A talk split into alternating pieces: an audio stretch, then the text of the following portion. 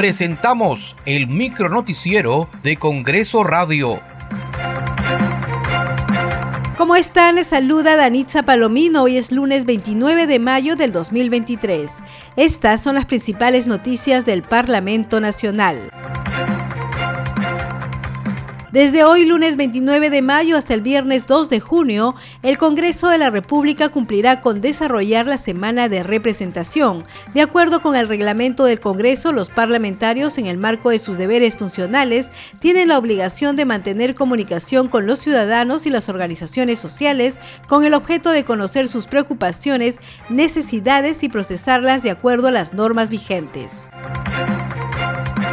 El presidente del Congreso, José William Zapata, cuestionó la constante intromisión del mandatario mexicano Andrés Manuel López Obrador en la política nacional. Lamentó que este no ceda al Perú la presidencia pro tempore de la Alianza del Pacífico. Yo creo que el presidente de México está una vez eh, involucrándose en política exterior, en nuestra política, en el Perú.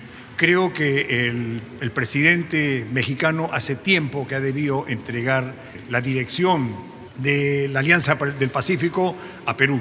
Dice que se la va a entregar a Chile. Eso no dice el, el reglamento o lo que corresponde.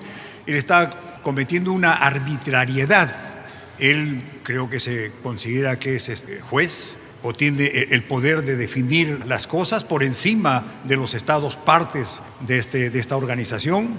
Pienso que eso es, es incorrecto, no corresponde.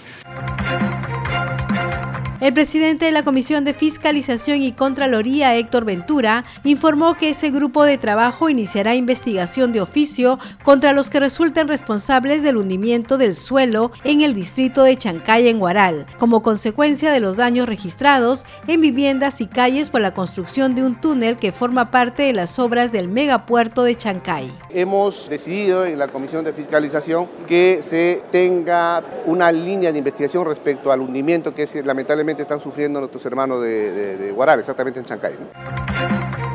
En Moquegua, hoy la Comisión de Defensa del Consumidor realizará una audiencia pública denominada El Congreso de la República, Equidad y Democratización en la Defensa del Consumidor. En este evento participarán los presidentes de Indecopi, Ociptel, SUNAS o Sinermin, entre otros. Muchas gracias por acompañarnos en esta edición. Nos reencontramos mañana.